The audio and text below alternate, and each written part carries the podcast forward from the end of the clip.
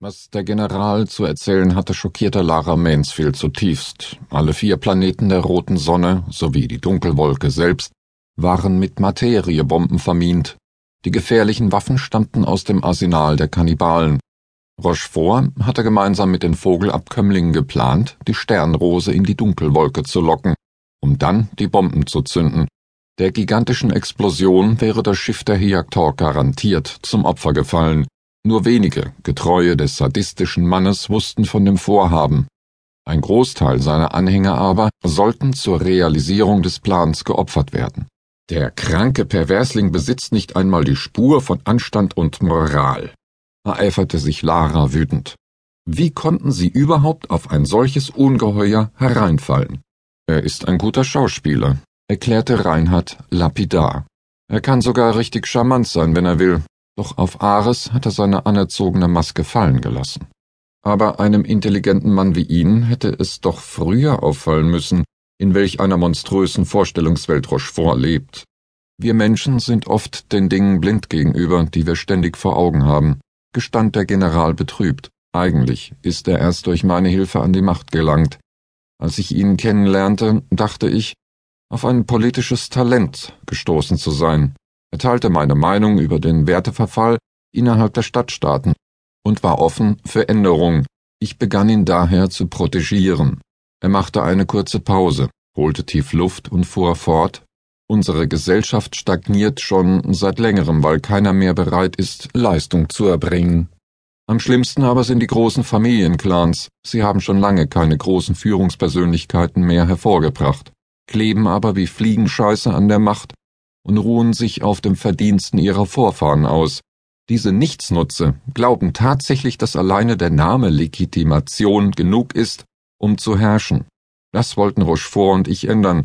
Die Leistungsträger sollten wieder zu ihrer alten Stärke geführt werden. Lara schüttelte den Kopf. Ich bin etwas anderer Meinung, was ihre Vorfahren angeht, aber sei's drum. Meine vordringlichste Aufgabe besteht darin, den Totenkopf auszuschalten, damit er nicht noch mehr Unfug anrichten kann. Reinhard rutschte unruhig auf seinem Stuhl hin und her. Eindringlich warnte er. Die wahre Gefahr geht von den Kannibalen aus. Rochefort können wir uns noch später vorknöpfen.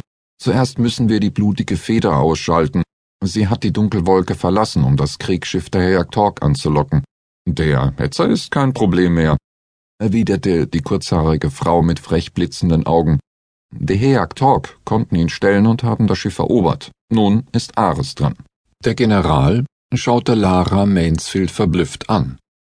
Respektvoll bemerkte er, ihr arbeitet wirklich gut mit diesen Außerirdischen zusammen. Die Besprechung dauerte noch eine Weile. Um die Ortungsstation auf dem Festungsplaneten zu täuschen, ordneten Mansfield und Reinhardt während ihres Gesprächs Scheingefechte an. Die aktuelle Planung sah vor, dass der General auf sein Schiff zurückkehren und Rochefort einen unter großen Verlusten errungenen Sieg über die Feindflotte melden sollte. Die Nachkommen wollten dann gemeinsam mit den Leistungsträgern Ares anfliegen, um die Festung auszuschalten. Rochefort hält sich fast immer in seinem Wohnbereich auf, informierte der General die Nachkommen über seinen ehemaligen Chef. Um die Materiebomben zu zünden, muss er in die große Zentrale, was aber einige Minuten dauert. Und rechts von der Zentrale befinden sich einige Shuttle-Hangars. Dort ist auch ein kleines Raumschiff der Vogelabkömmlinge untergebracht, das die Kannibalen Rochefort zum persönlichen Gebrauch geschenkt haben. Mit ihm will er im Notfall fliehen, deshalb ist es dringend erforderlich, diese drei Punkte anzugreifen. Lara Mansfield nickte kurz und stellte fest, dem ist nichts mehr hinzuzufügen. Auf Ares konnte Paul Rochefort sein Glück kaum fassen. Die Siegesmeldung seines treuen Generals versetzte ihn in einen Freudentaumel. Das große Ziel war nah. Mit Hilfe der Tok-Tok-Sorgen würde er bald erster Imperator der Milchstraße werden. Sogleich befahl er seinem Adjutanten, ihm seine prächtigste Gala-Uniform zu bringen. So gekleidet wollte er General Reinhardt in seinen Privatgemächern empfangen, um ihm einen Orden zu überreichen.